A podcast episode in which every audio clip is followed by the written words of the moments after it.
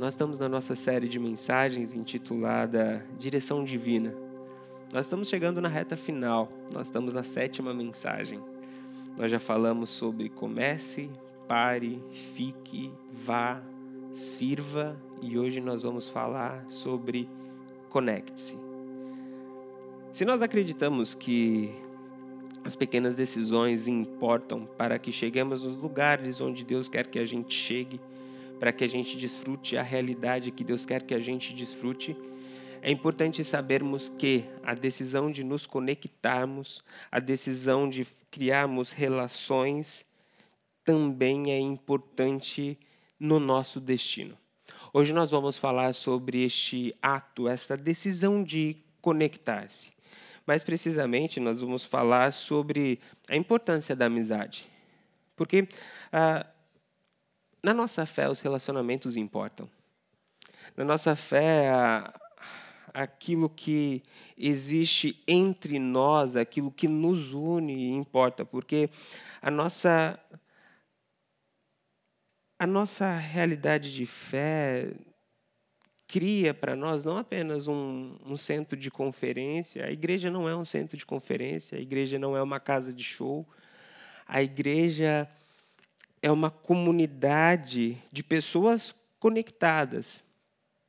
É uma igreja, a igreja é uma realidade de pessoas que são conectadas como membros em um corpo. A igreja é uma comunidade de irmãos amigos. Para nós os relacionamentos importam.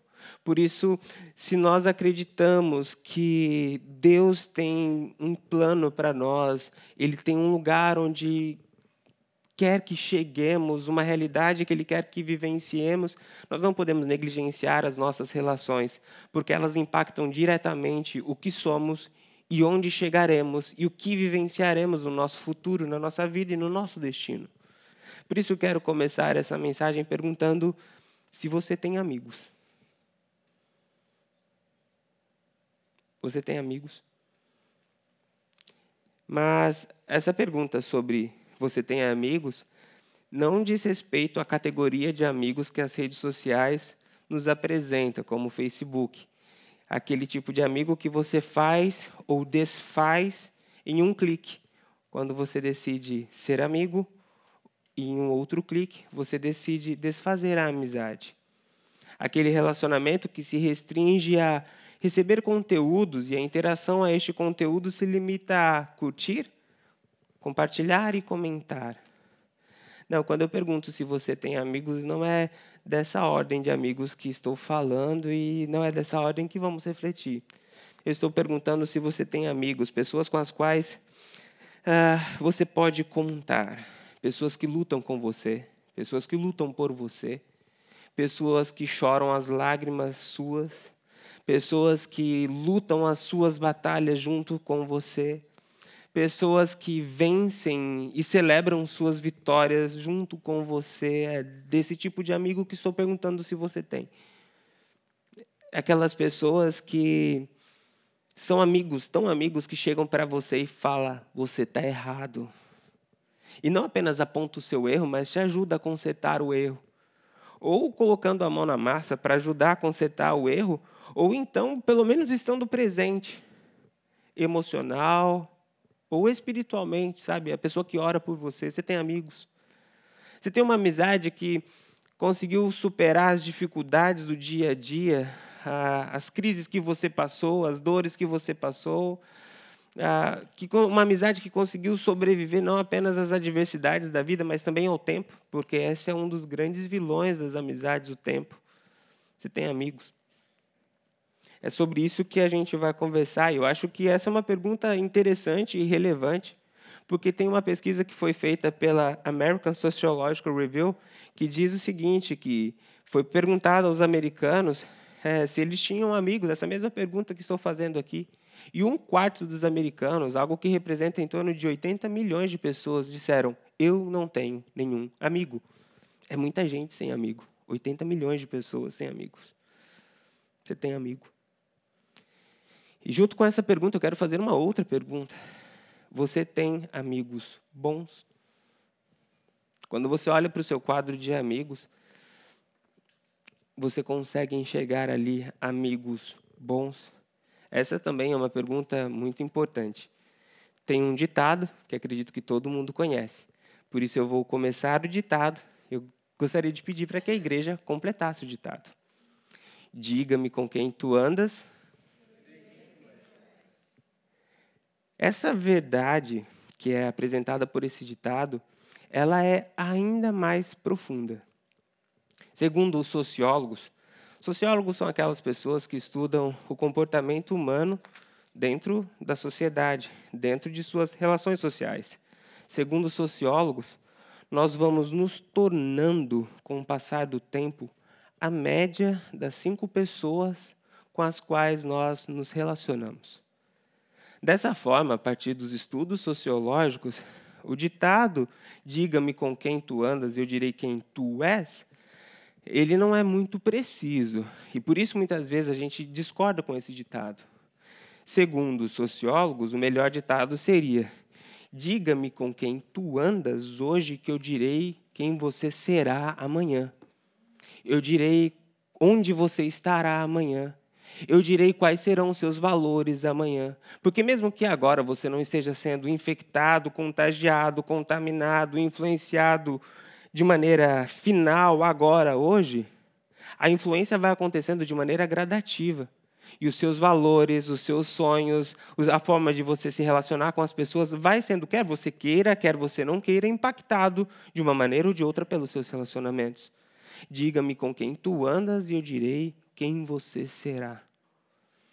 E para que a gente não pense que a mensagem de hoje está baseada em, em ditos sociólogos, e frases maternas, porque essa é uma frase que eu acredito que toda mãe falou para o filho. Veja o que a palavra de Deus diz sobre isso. Próximo slide mostra dois versículos para nós, um do Antigo Testamento e um no Novo Testamento. Aquele que anda com os sábios será cada vez mais sábio, mas o companheiro dos tolos acabará mal. Diga-me com quem tu andas, que eu direi quem você será. Diga-me com quem tu andas hoje, que eu direi onde você estará. Diga-me com quem tu andas hoje, que eu direi como você acabará. É mais ou menos isso que o provérbio está dizendo. E a gente pode falar, não, mas isso é papo do Antigo Testamento. Porque depois veio o Espírito Santo e a gente não é mais influenciável. Mas veja o que diz no Novo Testamento. Não se deixem enganar. As más companhias corrompem os bons costumes. Quando a gente olha para estes textos no, na palavra de Deus, nós somos questionados se temos amigos e se temos amigos bons. O que a palavra de Deus está dizendo aqui para nós, é importante termos isso em mente, é bom, se você tem amigos com valores baixos, imorais, não se engane, gradativamente a imoralidade vai se tornando comum dentro de você. Se você tem amigos com hábitos ruins, não se engane, gradativamente esses hábitos ruins vão entrando para a sua vida e também vai corrompendo o seu coração. Vai se tornando comum os vícios deles, o jeito deles tratarem as pessoas, o jeito que eles se comportam com a sua família, com a sua esposa, com seus filhos, a forma como eles se relacionam com Deus, a indiferença que eles dão para Deus.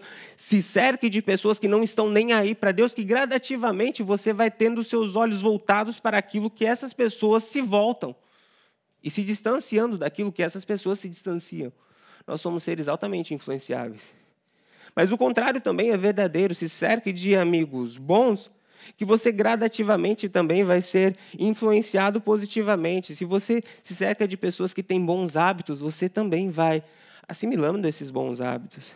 Se você se cerca de pessoas que são apaixonadas por Deus, que quando você se aproxima delas, elas falam: Poxa, eu tive uma experiência essa semana com Deus e, e como Deus se revelou para mim, isso vai incendiando o teu coração e gradativamente você vai querendo mais de Deus. Se você se aproxima de pessoas que têm amor pelas almas perdidas e compartilha o testemunho de como foi usado por Deus, gradativamente você vai ganhando este amor. Se você se aproxima de pessoas que cuidam bem de sua família, que cuidam bem de sua esposa, isso gradativamente vai te impactando, vai te influenciando. Permita-me compartilhar uma experiência própria. Eu tenho um amigo, ele é um pouco mais velho que eu, acho que ele deve ter uns 87 anos. É o pastor Elande Pereira de Azevedo. Ele é casado acho que uns 60 anos, né? Acho que ele tem uns 60 anos de casado. E ele, o relacionamento dele com a sua esposa, a irmã Zilá, é algo que toda vez que nós nos aproximamos, nos deparamos, inspira. A forma como ele toca nas mãos dela, ela teve um AVC e teve uma paralisia em parte do corpo.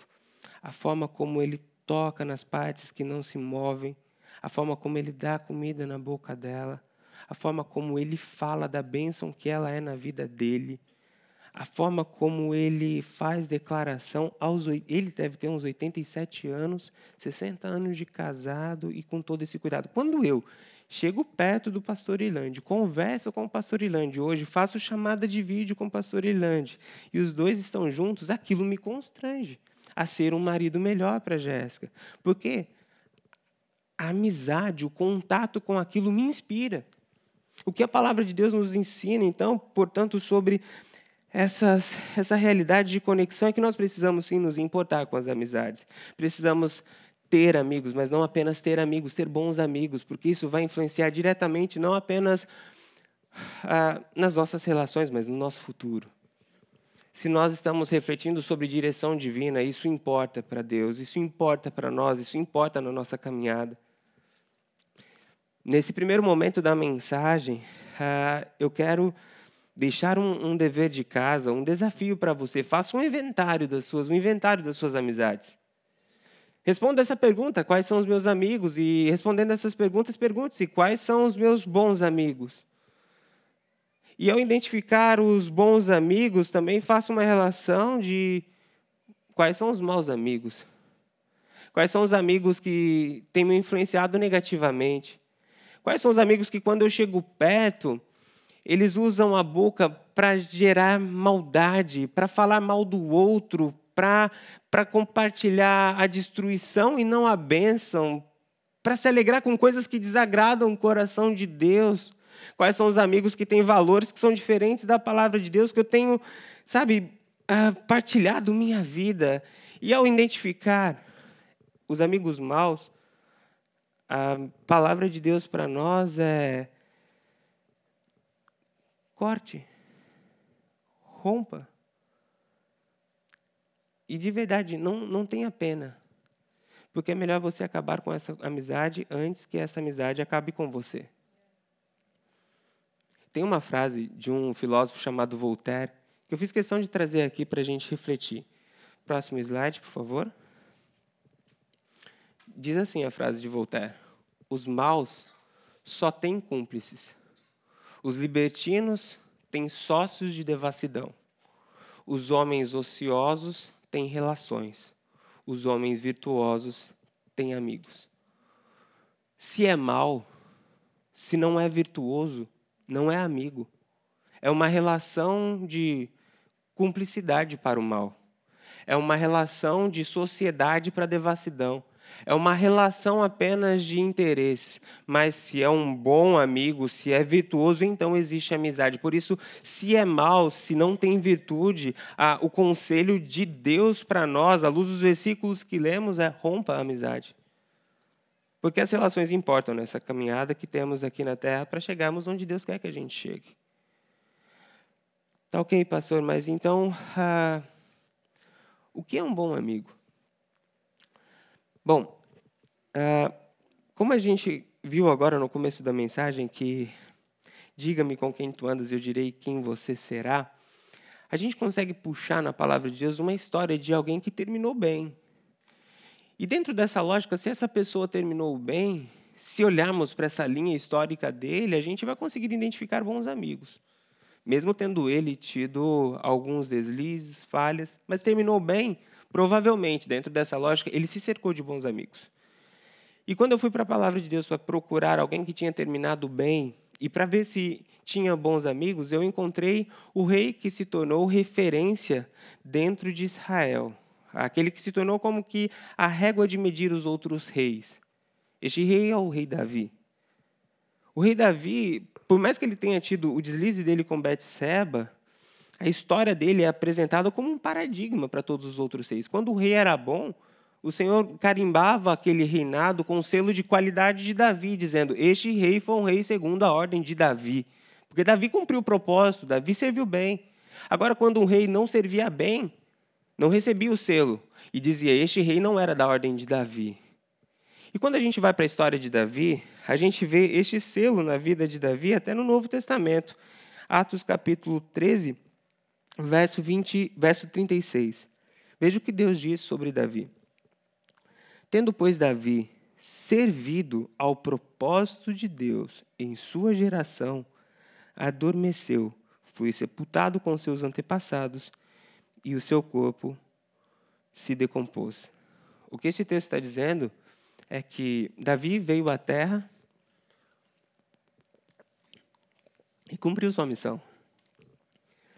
E quando a gente olha para a história de Davi, a gente consegue ver bons amigos. E a gente consegue responder a, a pergunta de o, quem são os bons amigos? Bom, olhando para a história de Davi, a gente descobre que bons amigos são aqueles que, em primeiro lugar, nos aproximam dos propósitos de Deus. Davi teve um amigo que aproximou ele do propósito de Deus. O nome desse amigo era Samuel. Veja que a palavra de Deus sobre, diz sobre esse encontro de Samuel com Davi. 1 Samuel, capítulo 16, verso 13. Samuel apanhou um chifre cheio de óleo e ungiu na presença de seus irmãos. E a partir daquele dia, o Espírito do Senhor apoderou-se de Davi, e Samuel voltou para Ramá. O contexto da história que esse versículo está inserido é o seguinte: Samuel chega na casa de Jessé para ungir o futuro rei. Todos os filhos de Jessé chegam, exceto Davi. E o Senhor fala para Samuel: não é nenhum destes. Então, Samuel vira para Jessé e fala: Você não tem mais nenhum filho? Ele fala: Não, eu tenho um que está lá pastoreando a ovelha, mas é o caçulinha. Não, traz ele. E quando ele chega e fala: Bom, é este. Este é o homem que Deus escolheu. É interessante que, provavelmente, até aquele momento, Davi não tinha ideia qual era o propósito de Deus para a vida dele. Provavelmente, na ideia de Davi, ele seria um bom pastor de ovelhas para o resto da vida dele. Era aquele o destino dele, era o fim dele. Mas um amigo chamado Samuel chega até Davi e fala: Olha, o propósito de Deus para a sua vida é ser rei. E mesmo hoje você sendo um menino, sendo um pastor de ovelha, sendo um caçula, eu quero apresentar o propósito de Deus para você: é ser rei. É interessante que logo depois desse encontro de um amigo que apresentou o propósito de Deus para Davi, uma sequência de fatos começa a acontecer na história de Davi. Logo no versículo seguinte, nós vemos Davi mudando para a casa do rei Saul, saindo da casa do pai indo para o palácio. O versículo seguinte, os versículos seguintes, logo no próximo capítulo, é a história de Davi contra Golias. E algo interessante do confronto de Davi contra Golias é a fala de Davi para Golias. Quando Davi se prontifica a lutar contra Golias, passa pelo rei Saul, passa pelo exército e está lá na linha de frente, ele e Golias. As palavras de Davi para Golias são as seguintes: Você vem contra mim com espada, com lança e com dados, mas eu vou contra você em nome do Senhor dos Exércitos. Eu vou contra você em nome do Senhor dos Exércitos. O eu vou em nome do Senhor dos Exércitos é como se Davi estivesse dizendo: Eu sou ungido. Eu imagino Davi ouvindo a fala de Samuel naquele momento que ele estava diante de Golias aquilo que Samuel falou para ele sobre o propósito de Deus para a vida dele foi determinante na batalha dele contra Golias. O que isso diz para mim e para você? Que muitas das nossas batalhas são determinadas sobre quem estamos ouvindo. Foi pelo fato dele ter ouvido Samuel dizendo: Você é rei e ele ouviu essa palavra que era o propósito de Deus da vida dele, que ele conseguiu encontrar força e autoridade da parte de Deus para enfrentar Golias.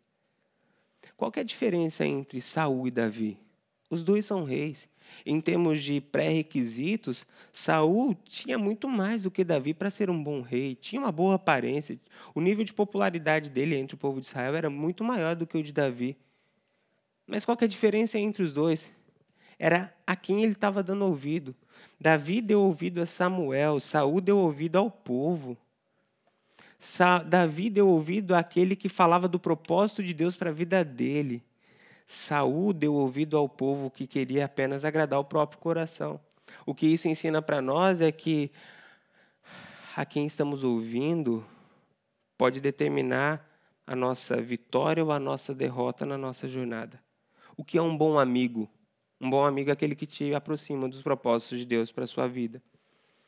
Um bom amigo é aquele que te aproxima do propósito de Deus para o seu negócio, para a sua família, para o seu relacionamento, para a sua vida na igreja, para a sua vida como servo de Deus neste mundo. Um bom amigo não vai te jogar para longe do propósito de Deus, mas vai te aproximar dele. Vai trazer palavras de Deus. Olha, olha o que Deus te diz sobre isso. Você está relacionando com a sua esposa desse jeito, mas o propósito de Deus não é isso. Você está cuidando dos seus negócios desse jeito, mas o que, a palavra de, o que a palavra de Deus diz é outra coisa. Um bom amigo é este, é este que nós devemos procurar. Mas eu acredito também que quando falamos sobre esse relacionamento, nós não pensamos, não podemos pensar apenas em receber. Nós também temos de pensar na nossa parte nisso, o que nós temos que fazer. Nós também temos que procurar ser bons amigos. É nosso papel aqui na Terra sermos agentes que levam pessoas para mais próximo do propósito de Deus. Deus nos chamou para sermos bons amigos. Essa é a nossa missão aqui na Terra.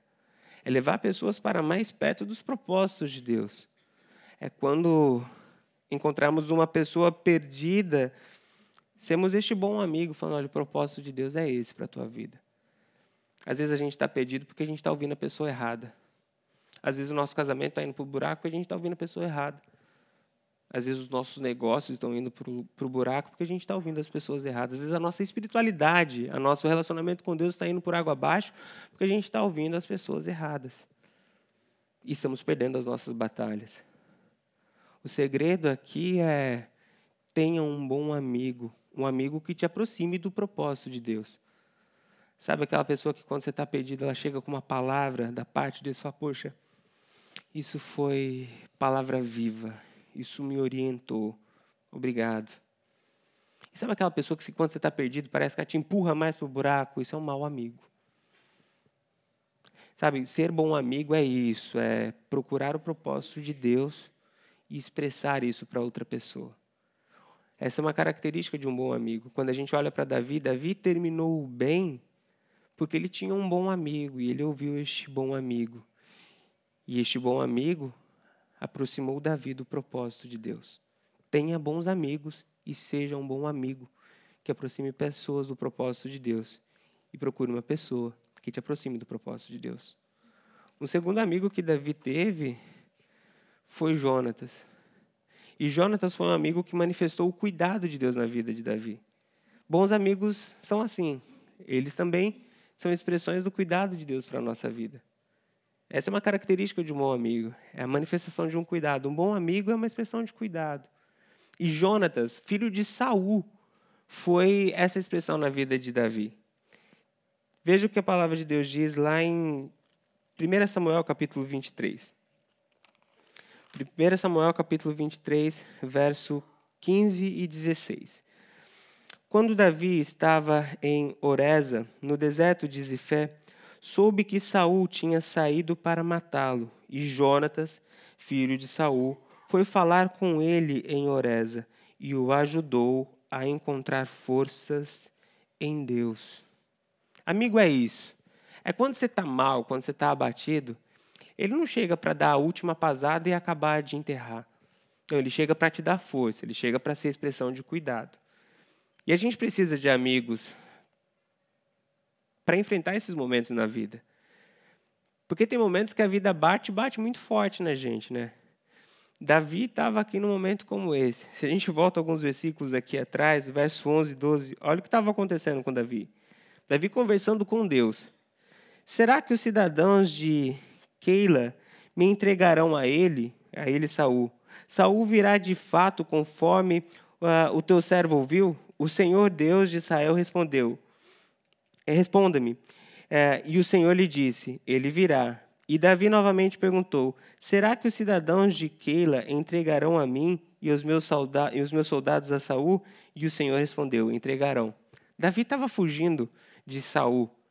E ele pergunta para Deus: eu estou me refugiando aqui nessa cidade. Será que essas pessoas vão me entregar a Saul? Uh, sim, elas vão entregar. E será que Saul vai vir atrás de mim? Sim, ele vai. Tem momento que é assim, até Deus, até o que Deus diz para a gente é duro para a gente, a realidade que a gente está enfrentando. E se nós não tivermos amigos nesses momentos que nos, que, nos, que nos ajudam, que nos apoiam, a gente desiste. Só que veja, Jonatas chega neste momento em que a vida estava batendo pesado, duro em Davi, que as notícias não eram boas. E Jonatas chega para ser uma expressão de cuidado da parte de Deus. E quando a gente analisa essa parte do cuidado de Deus por meio da vida de Jonatas com Davi, a gente aprende um pouco sobre o que é ser amigo.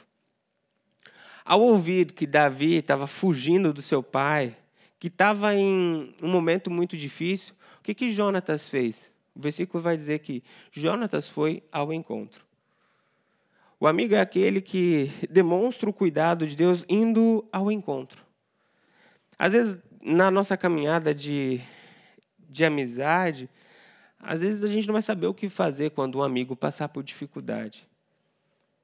Mas mesmo sem saber o que fazer, a gente quer estar perto, porque é meu amigo. Sabe, um, um dos momentos mais difíceis que a gente experimenta é quando a gente perde alguém que a gente ama. E naqueles momentos, os amigos da família vão para aquele momento. E a gente vai para aquele momento de velório, de sepultamento, não é crendo que a nossa presença vai trazer de volta a vida aquele que partiu. Mas é para dizer para o amigo, ó, eu estou aqui do teu lado. Eu não, não tenho como fazer muito mais do que isso, mas eu quero dizer que você não está sozinho. Se precisar de alguma coisa, eu estou aqui do teu lado. Amigo é isso, amigo é aquele que está do lado. Que mesmo sem saber o que falar, está ali. A gente vê a história de Jó, quando os três amigos foram ver Jó, e eles ficaram sete dias chorando diante da dor do sofrimento de Jó. Amigo é isso, é aquele que quando vê chora a dor que não é tua, mas está ali para chorar. Amigo é igual Jesus, que quando soube da morte de Lázaro e foi ver Lázaro, chega e vê as irmãs de Lázaro chorando, para ali e chora. Amigo é isso, amigo chora junto. Amigo, essa expressão do amor, a expressão do cuidado. Amigo não nega a realidade. Amigo não, não, não tapa o choro, falando para de chorar, não. Amigo chora junto, mas também consegue trazer um olhar de esperança. E quando a gente vai ver a fala de Jonatas, que é este elemento que traz a força de Deus para a vida de Davi, ele diz: Não tenha medo, disse ele, Jonatas dizendo para Davi: Meu pai não porá a mão em você, você será rei de Israel e ele e eu lhe serei o segundo no comando, até o meu pai sabe disso. Isso é um bom amigo. Sabe? A gente precisa de amigo quando a gente está prestes a desistir, que chega para a gente e traz uma palavra de esperança, fala, não desiste não. Ainda tem esperança. Sabe? Daí a gente tira a força da parte de Deus. A gente precisa de amigo que quando a gente está irado, chega com uma palavra de sabedoria que nos traz calma. A gente não precisa de amigo gasolina, sabe? Que você está prestes a explodir, ele vai, joga a gasolina e você explode. A gente, não, a gente precisa de um amigo quando a gente está prestes a cair, chega com um conselho da parte de Deus que nos reorienta. Amigo bom é isso, é um amigo que manifesta o cuidado de Deus. Ah, a pergunta aqui é: quem te ajuda a encontrar forças em Deus? Na sua relação de amigos, quais são os amigos que que te ajudam a encontrar força em Deus. Sabe quando você está fraco? Quando você está pensando em desistir da caminhada com Deus, quando você está pensando em desistir da, das suas lutas do dia a dia, às vezes do seu casamento, às vezes pensando em desistir. Qual é o amigo que chega para você e é a expressão do cuidado de Deus e faz como Jonatas, te ajuda a se fortalecer no Senhor, para você não cair, para você não desistir, para você não pecar. Nós precisamos. Nós precisamos, não dá para viver no mundo sozinho. E veja, não é expressão de fraqueza ter alguém para te fortalecer, é expressão de sabedoria. Nós precisamos dessas pessoas na nossa caminhada se quisermos chegar nos lugares onde Deus quer que a gente chegue. Isso não é expressão de fraqueza, é expressão de sabedoria. Gente precisa de gente. Gente precisa de pessoas para te ajudar. E igreja é isso. Sabe, é, é a gente estar tá junto. É, é como diz a palavra de Deus: é melhor serem dois do que um, porque se um cair, o outro levanta. Se tiver frio, um aquece o outro. A recompensa do trabalho é ainda maior quando trabalham juntos. Isso é igreja. Que comecei falando, isso aqui não é um centro de convenções, não é uma casa de show, não é um lugar de entretenimento, é uma comunidade de pessoas que estão conectadas como membros em um corpo, de irmãos amigos. Mas veja que essa é uma responsabilidade nossa buscar. Nós precisamos buscar amigos que sejam a manifestação do cuidado de Deus, que nos fortaleçam. E nós temos que também buscar ser estes amigos. Amigos que expressam o cuidado de Deus, que quando vê o outro caindo, quando vê o outro desanimado, não use aquilo como uma oportunidade para pisar ou um assunto para ser dito em uma outra conversa com uma outra pessoa. Não. Temos que estender a mão, temos que trazer palavras de orientação, temos que ser bênção. É para isso que estamos aqui. Por isso nos chamamos de irmãos, para sermos amigos, para olhar para o próximo e falar: Eu me importo com a tua dor. Veja, Jonatas era filho do rei. Ele não tinha nada que se preocupar com Davi. Humanamente falando, ele poderia muito bem ficar no, no canto dele. Mas porque era amigo, ele sai de dentro do palácio, vai onde Davi estava e fala: Olha, eu estou aqui para te fortalecer, não desiste. Continua, levanta a cabeça, continue lutando. Eu estou aqui do teu lado, vai terminar tudo bem. Eu sei que não deve estar sendo fácil, eu não vou negar a tua realidade. Eu não queria estar na tua pele, mas eu estou aqui para dizer que você vai ser rei. Os propósitos de Deus para a sua vida jamais serão frustrados. Eu estou aqui porque eu me importo com você, que Deus se importa com você. Continue lutando, continue trabalhando, continue lutando pela sua vida, porque Deus tem propósitos para você. Jonatas foi isso que fez com que Davi, não é verdade. Se Deus prometeu, Ele vai cumprir. E você tem o poder em Deus de ser esse canal de, de vitalização, de fortalecimento. Sabe? O nosso Deus é um Deus que, que não apaga o pavio que está fumegando, que não joga fora a cana que está quebrada, mas é o Deus que refaz. Esse é o nosso Deus. E nós temos que ser assim. Sabe, não é a história do pessimista e do otimista. Nós somos filhos da fé. O nosso Deus venceu a morte. Se nós não tivermos olhos de esperança, se nós não acreditarmos na cura, se nós não acreditarmos na restauração, se nós não acreditarmos em um novo começo, quem vai acreditar neste mundo? Nós temos que chegar nos lugares e levar vida. Nós temos que chegar na vida dos nossos amigos e levar fortalecimento. É para isso que estamos aqui. É para ser esse tipo, essa qualidade de amigos. Um bom amigo é aquele que manifesta o cuidado de Deus. O terceiro e último amigo que eu quero pontuar aqui da, do ciclo de amizade de Davi é Natan. E Natan expressa uma característica de um bom amigo. Amigos bons são aqueles que confrontam com a verdade. A gente precisa de ter um Natan na nossa vida. A gente precisa de ter um Samuel que vai chegar para a gente e vai falar dos propósitos de Deus. A gente precisa de ter um Jonatas, que vai nos fortalecer quando a gente está fraco. Mas a gente precisa de um Natan, que vai pôr o dedo na nossa cara e vai falar: você está errado. Veja o que Natan fez com Davi. Davi aqui já era rei. Já não era mais um menino no campo, já não era mais um jovem fugindo do rei. Aqui Davi era rei. 2 Samuel capítulo 12, verso 5 até o verso 7. 2 Samuel capítulo 12, verso 5 até o verso 7.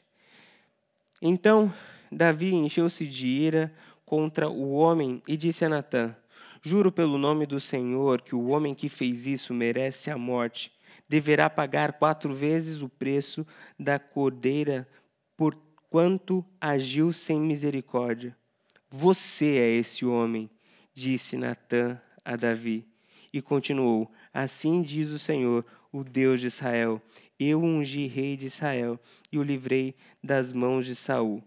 Verso 8: Dele a casa e as mulheres e o Senhor e do seu Senhor, dele a nação de Israel e Judá. E se tudo isso não fosse o suficiente, eu lhe, dar, eu lhe teria dado mais porque você desprezou a palavra do Senhor, fazendo o que ele reprova, Você matou Urias, o Itita, com a espada dos Amonitas e ficou com a mulher dele. Por isso, a espada nunca se afastará de sua família, pois você me desprezou e tomou a mulher de Urias, o Itita, para ser sua mulher. Natã foi amigo de Davi. E graças a Deus pela vida de Natã. Porque foi por meio da vida de Natã que o arrependimento entrou na vida de Davi.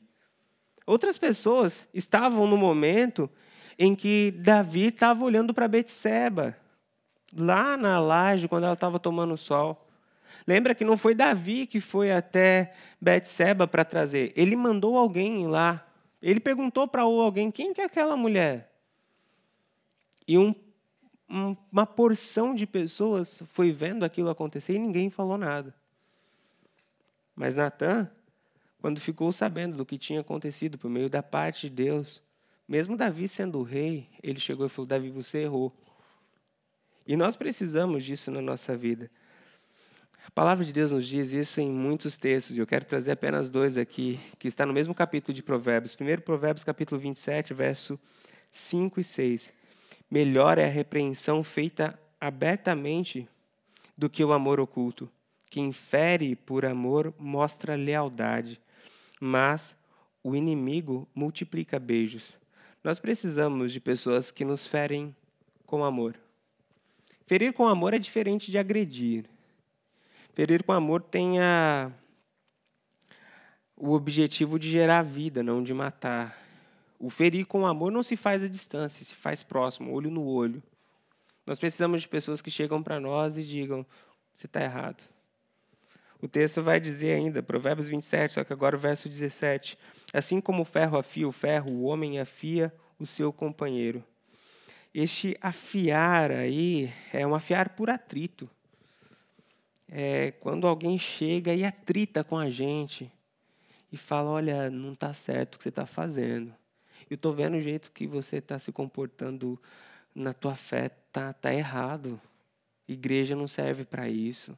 Eu estou vendo o jeito que você está tratando a sua mulher, tá errado. A sua mulher não é tua escrava. Eu estou vendo o jeito que você está tratando o seu marido, está errado. Seu marido tem que ser honrado. Eu estou vendo o jeito que você está cuidando dos seus filhos, está errado. A filha é presente de Deus. Eu estou vendo o jeito que você está falando, as besteiras que você está falando, as piadas que você está contando, os vídeos que você está assistindo, os comentários que você está compartilhando no seu WhatsApp. Está errado. Você é crente. Amigo, é isso.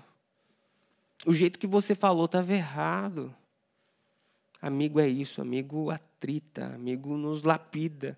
Ferro afiando ferro, afiando. E, a, e o Provérbios, a sabedoria de Provérbios, diz que aqueles que desprezam este atrito são chamados de tolo. Os que desprezam desperdiçam, fogem, não procuram esse aperfeiçoamento, são chamados de tolo. Em contrapartida, aqueles que vão atrás disso, que querem ouvir, que aceitam a repreensão, são chamados de sábio. O problema da nossa cultura hoje é que vivemos em uma realidade de hipersensibilidade e quando o atrito acontece, a amizade é desfeita. Eu não gostei, não fui com a cara. Só ele quer estar tá certo. E acaba no primeiro atrito, no primeiro conflito. E aí vemos pessoas de amizade em amizade, de igreja em igreja, de casamento em casamento. E sempre o mundo está errado. Mas veja, para a gente crescer, nós precisamos de amigos que nos falem a verdade. Falem a verdade em amor. Falem a verdade no lugar certo, da forma certa. Mas querendo nos ganhar, querendo nos salvar, querendo nos aperfeiçoar, mostrando amor da parte de Deus. E, meus irmãos, igreja é isso. Igreja, às vezes, a gente vai ter algumas conversas que não vão ser, não vão ser tão confortáveis assim. Às vezes, o pastor vai chamar para conversar. E às vezes o pastor vai ser chamado para conversar também. Às vezes um irmão vai te chamar para conversar e vai falar: olha, não foi muito certo o que você fez. À luz da palavra de Deus, à luz daquilo que a gente está buscando. E, meu irmão, quando isso acontecer, agradeça porque você está diante de um amigo que se importa com você. Porque o contrário do amor não é o ódio. O contrário do amor é a indiferença. Se uma pessoa chegou para falar para você sobre algo que está errado na tua vida e está fazendo isso com amor e com fundamento, é porque essa, essa pessoa se importa e se importa muito com você. Porque se ela não se importasse com você, ela não estava nem aí. E deixava você caminhando para o abismo. Mas quem se importa chama para conversar. É a mãe que põe de castigo, é a mãe que disciplina, é a mãe que fala: tá errado o que você fez, menino. Agora, a mãe que não ama é a mãe que deixa a vida levar. O irmão que não ama, o irmão que não se importa, é o que deixa o outro quebrar a cara. Somos uma comunidade de irmãos amigos. Somos uma comunidade de pessoas que estão conectadas como um corpo. Por que fazemos isso? Por que nos importamos? Por que atritamos? Por que confrontamos com a verdade? Porque a dor do outro me dói. Porque o erro, o erro do outro me fere também. A gente está tão conectado que incomoda, faz chorar quando a gente vê o outro caminhando para o abismo. Sabe, a minha oração é para que Deus me dê amigos assim. Para que Deus coloque em minha vida Samuel. Para que eu consiga, quando olhar para as minhas limitações, para as minhas fragilidades, e ver que, às vezes, não, não conseguir sonhar, que Deus coloque pessoas do meu lado que abram os meus olhos para sonhar os sonhos de Deus. Eu oro para que Deus coloque pessoas assim para me tirar da minha zona de conforto, para conseguir enxergar o mundo com os olhos de Deus, o meu casamento com os olhos de Deus, a igreja de Cristo com os olhos de Deus. Eu oro para que Deus coloque na minha vida Samuel. Eu oro para que Deus coloque na minha vida Natan, Jonatas. Jonatas, alguém que, quando eu estiver fraco, seja como que uma mão para me levantar. Alguém para vir ao meu encontro quando eu não estiver conseguindo levantar. Para falar, eu estou do teu lado. Para que olhe para mim não como um, um pastor, um líder, mas como um amigo, um ser humano de carne e osso. A gente precisa disso. Eu oro para que Deus coloque na minha vida Jonatas. Mas eu oro também para que Deus coloque na minha vida Natan. E que esses Natan cheguem um pouco, cheguem antes, né? Não quero que o Natan chegue depois do erro. Mas para que eu tenha sensibilidade para ouvir e me arrepender quando eu errar. Para que eu tenha a humildade de Davi para chorar e me derramar em cinzas para continuar o propósito de Deus. Eu quero terminar essa a mensagem de hoje fazendo desafios para você. É, primeiro, faça o inventário do, das suas amizades. Quem são seus amigos? Primeiro, você tem amigos? Segundo, são bons amigos? Se você identificar ali maus amigos, corte relação. Rompa. É melhor você acabar com essa amizade antes que essa amizade acabe com você. Eu conheço famílias que foram destruídas porque começaram a caminhar com pessoas que tinham outras famílias destruídas, que não se importavam com sua família, e aquilo foi entrando e foi invadindo e acabou. E depois, procure bons amigos. Pastor, como eu faço isso? Primeira coisa, ore.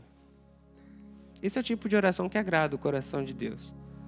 Senhor, coloque no meu caminho pessoas segundo o teu coração, que vão mostrar os seus propósitos para mim, que vão me fortalecer e que vão me orientar quando eu estiver perdido ou fazendo alguma coisa errada. Ore a Deus. Depois disso, entre pelas portas que o Senhor já está abrindo. Ah, o Senhor tem colocado você em alguns ambientes. Nesses ambientes tem pessoas boas, tem pessoas que não são tão boas assim. Tem pessoas que são presentes de Deus e estão outras pessoas que são ali para ser pedra de tropeço. Peça para que Deus dê discernimento, para que você faça a escolha certa. Às vezes essas pessoas não vão ser as mais populares, às vezes não vão ser as que têm mais dinheiro. Mas peça para que Deus ajude você a enxergar as pessoas como Ele enxerga. E vá, vá na direção, decida se relacionar. Sabe, saia do seu mundo e entre no mundo do outro. Foi feita uma pesquisa para identificar por que as pessoas têm tão poucos amigos hoje. E algumas questões foram levantadas, e dentre elas foi a questão do muito trabalho. porque tem investido muito tempo trabalhando, não tem tempo para se relacionar. Veja, é a mesma estratégia que Satanás usou para eliminar o relacionamento do povo de Deus com Deus lá no Egito. Eu falo isso aqui muitas vezes, porque eu acredito que esse é um dos males que a gente tem que lutar aqui na América principalmente, a idolatria mamon, a tirania do trabalho. Lá no Egito, Faraó, vendo que o povo queria adorar a Deus, disse: aumente a carga de trabalho do povo para que eles não tenham tempo para pensar em adoração. Aumente o trabalho, diminua o relacionamento. Aumente o trabalho e você vai diminuir a adoração, o relacionamento com Deus. Mas também aumente o trabalho e você vai diminuir a consistência, a força das relações, da amizade. Hoje a gente trabalha tanto que a gente não tem tempo para amar. E tem uma música, se eu não me engano, é do Paulo César Baruch, que diz exatamente isso. Quem não tem tempo para amar, morre por dentro a cada segundo. Nós precisamos, se quisermos ter amigos de verdade, investir tempo. Ir atrás, é engajar. Eu vou. A gente criou, a gente, eu como pastor eu olho para a igreja e eu vejo algumas necessidades. Dentre as necessidades que a gente viu nesse ano foi a necessidade de relacionamentos. A gente saiu de uma pandemia, cada um ficou isolado na sua casa, lockdown, distanciamento. E a gente voltou para esse espaço, mas voltamos distantes. Bom, o que a gente vai fazer para mudar isso? Bom, vamos criar os pequenos grupos. E a gente tem visto a amizade, a fraternidade, a comunhão, a amizade crescendo. Aí uma boa oportunidade para você. O estudo é apenas um pretexto. A, a, o ponto principal dos nossos pequenos grupos é a comunhão e a evangelização, é o partilhar de vida. É o partilhar de vida, é o trocar de história, é aquele tempo que você vai falar da tua história, da sua vida, da sua dor participei de um pequeno grupo onde as pessoas começavam a contar os seus testemunhos e começavam a chorar, e um foi trocando experiência, um foi fortalecendo o outro. Isso é igreja.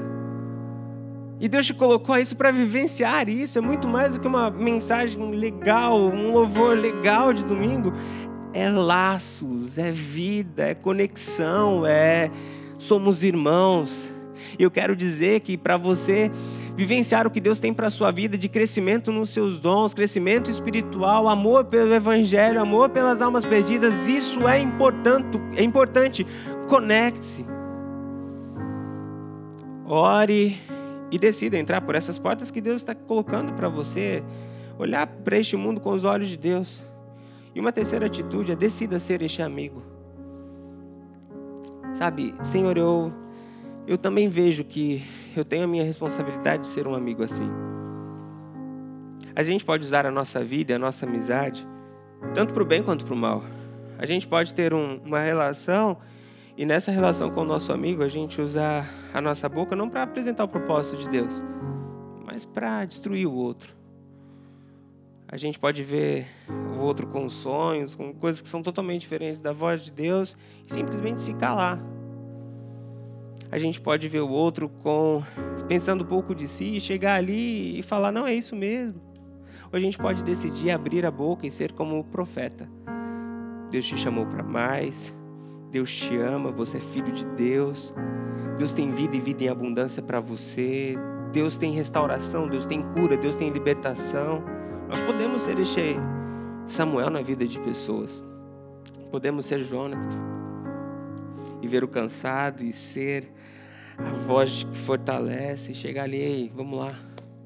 Eu me importo com você. É aquele que sai do seu conforto, que sai da sua casa, que sai do seu palácio e vai para os desertos do outro.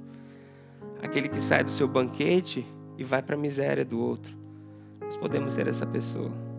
Nós podemos ser os Natãs de chegue, não importa se é rei, não importa se você vai ficar chateado comigo, mas é porque eu te amo, é porque eu me importo tanto com você. Eu preciso te dizer, meu irmão, tá errado. Eu tô aqui pra, não apenas para dizer que tá errado, mas eu tô aqui para também mostrar o caminho do arrependimento. Eu tô aqui para caminhar contigo, para te ajudar, para orar por você. Eu me importo com você. Meus irmãos, se praticarmos isso de uma maneira viva, verdadeira e intensa, essa igreja se tornará cada vez mais forte. E sabe por que ela se tornará cada vez mais forte? Porque nós estaremos cada vez mais fortes. Uma igreja forte é composta de uma comunidade forte. Uma comunidade forte é composta de pessoas fortes. E nessa dinâmica de corpo, nós nos tornamos mais fortes quando estamos bem conectados com as outras partes do corpo. Se cortarmos uma mão, ela morre. Mas se essa mão estiver bem conectada ao braço, o braço conectado ao tronco, o tronco conectado à cabeça, tem vida, tem movimento, tem força. É assim o corpo de Cristo as conexões importam. Cristianismo não dá para viver à distância. Se você quer algo para você simplesmente ouvir, estudar e viver tua vida, o cristianismo não é a boa opção. Porque você só vai entender o que é o evangelho quando você se conectar com pessoas. Quando você começar a exercer seu ministério e ter conflito, atrito com teu irmão. Ali você vai crescer. Aí você vai aprender sobre perdão, sobre paciência, sobre ah, o dom que Deus te deu. É, isso é o Evangelho. Por isso a palavra de hoje para nós é conecte-se. Faça o seu inventário, veja o que precisa mudar e dê passos na direção das pessoas que Deus tem colocado na sua vida, como Samuel, Jonatas e Natan. Senhor nosso Deus e nosso Pai, nós agradecemos a Ti pela Tua palavra. Nós agradecemos a Ti pelo Teu plano, ó Pai, de nos fazermos, de nos fazermos filhos e não apenas filhos, nos dar uma família. Obrigado, ó Pai, porque o Senhor tem colocado em nossa vida, em nossa caminhada, pessoas que têm nos apresentado o seu propósito, que têm nos fortalecido e que têm nos confrontado. Ajude-nos, ó Pai, a identificar essas pessoas, a valorizarmos essas relações, a irmos em direção a essas pessoas, ó Pai. A nossa oração é para que o Senhor quebre a nossa solidão, para que o Senhor coloque amigos na nossa vida, na nossa caminhada, na nossa jornada, porque nós queremos crescer, nós queremos ser fortalecidos por Ti, Pai. Em nome de Jesus, nós pedimos para que o Senhor nos faça uma igreja de irmãos amigos, Pai que a gente se ame de verdade, que a gente se cuide de verdade, que a gente se importe com o outro de verdade, que a gente ajude um ao outro de verdade, que a gente possa falar a verdade em amor um ao outro, ó Pai. Em nome de Jesus, que possamos nos conectar uns com os outros, para que possamos vivenciar aquilo que o Senhor quer para nós. Tua palavra nos diz que é bom e agradável que a gente viva em união, porque ali o Senhor derrama a tua bênção. Sabemos que é nessa união que somos abençoados. Por isso nós pedimos para que o Senhor nos una e nos abençoe. Por isso, neste momento, clamamos a tua bênção. Que o amor de Deus Pai, que a graça do Senhor Jesus Cristo e que o poder e as consolações do Espírito Santo esteja hoje para todos sempre com o povo de Deus que se encontra aqui reunido, conectado e também espalhado por toda a face da terra, porque teu é o reino, o poder e a glória, para sempre. Amém.